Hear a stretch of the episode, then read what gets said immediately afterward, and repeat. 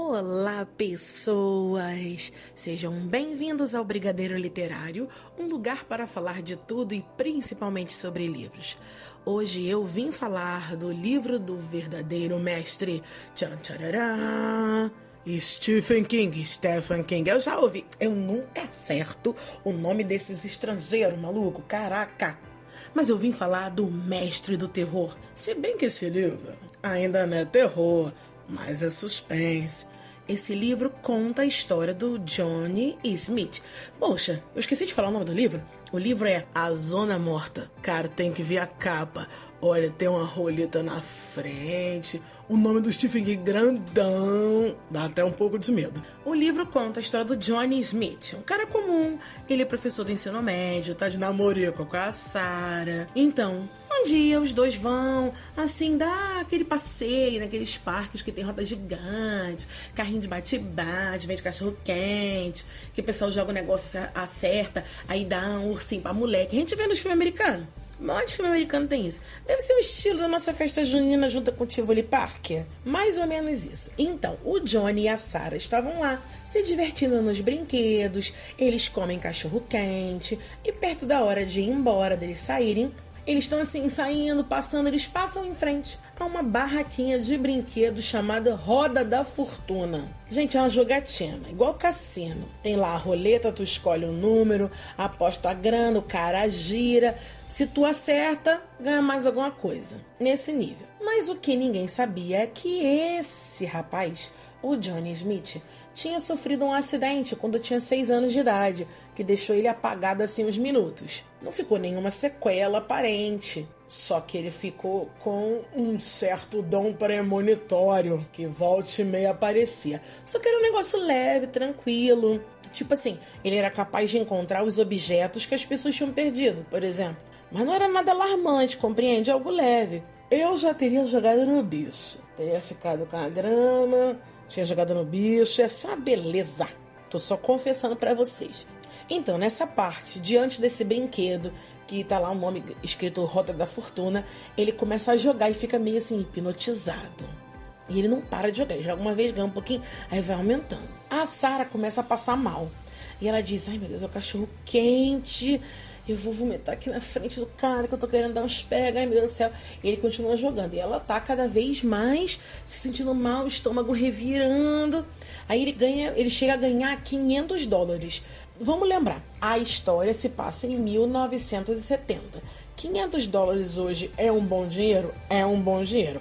Antigamente era mais bom dinheiro ainda do que agora, tá ligado? Então 500 dólares era um negócio, uma bagatela maneira. Mas ela passa mal, vomita ali perto, fica toda sem graça, claro, eu também ficaria. Aí ele, ele se liga que ela, puxa, ela tá passando mal, caraca, a mulher que eu tô afim, realmente tem que parar. Aí ele para, né? Leva ela pra casa, eles estão no carro dela, porque eles tinham ido. Não sei o que aconteceu, não me lembro. Aconteceu alguma coisa com o carro dele. E vão com o carro dela pra esse parque e eles voltam. Ele volta dirigindo, ela tá lá ainda meio ah, tô assim, com o estômago meio esquisito, ninguém deu um floratil para ela, ninguém deu uma atalaia jurubeba, ninguém pegou uma folhinha de boldo, mas isso aqui é aqui no Brasil, não é lá. Então chega na casa dela, ele deixa ela lá, avisa que ela não precisa se preocupar, que ele vai avisar na escola, porque ela também é professora da escola, junto com ele, ele vai avisar que ela não estava se sentindo bem e que ela para ela poder descansar tranquilamente. Ele pega o telefone, chama um táxi. Não vamos esquecer, gente, 1970, não tem Uber, não tem celular, não sei como viviam, como pediam comida. Brincadeira. Então ele pede um táxi, ela fica quietinha e ele vai para casa. Aí no caminho, o táxi tá lá reclamando do filho, tarará, tarará, tarará, e de repente um outro carro tava fazendo um pega, paft! Dá um porradão, morre geral, só fica ele. Só ele. Só que ele tá em coma ruimzão, muito ruim, fica tudo ruim, só ele tá vivo. Os médicos não dão muita esperança, falando, gente, ó, sei nem se o cara vai sair vivo disso aí não. Ele tá ali à base dos aparelhos. Vamos ver. A mãe dele é a maior fanática religiosa. Parece até uns crentes aqui perto de casa. Gente, olha só, pode ser crente Mas não seja fanático, louco, extremista, pelo amor de Deus. Nem aqueles crentes que perturbam a gente no trem, pelo amor de Cristo. Não faz isso. O trem a gente tá com sono, não quer ouvir louvor, não quer ouvir pregação. A gente quer tirar um cochilo, pelo amor de Cristo. Deixa os trabalhadores, os estudantes dormir de manhã. Os crentes, por favor, não perturba. Nem domingo. Não vem bater na minha porta, eu não atendo. Eu finjo que eu não tô. Desculpa, mas é isso mesmo. Aí o cara tá em coma. Fica lá por quase cinco anos. Caraca, maluco, cinco, quase cinco anos, quatro anos e meio. Muito louco, cara de em coma. A Sara, que era a namoradinha dele, passa um tempo, sabe como é que é, a fila anda.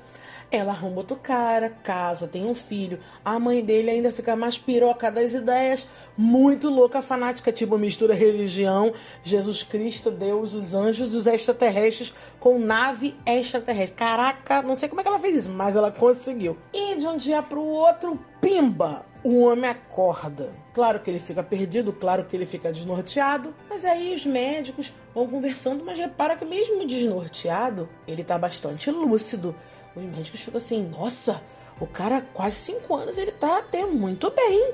Até que ele encosta no, no médico, cara, ele vê que a mãe do médico não morreu e ainda tá procurando por ele. O cara acordou com o dom da premonição assim 100%. O que antes era 5, 10%, esporadicamente, agora tá 150% ligado 25 horas por dia. Muito doido. As pessoas do hospital vão com medo, algumas querem tocar nele para ver se ele fala alguma coisa. Gente querendo descobrir o número da, da loto. Os Estados Unidos é loto?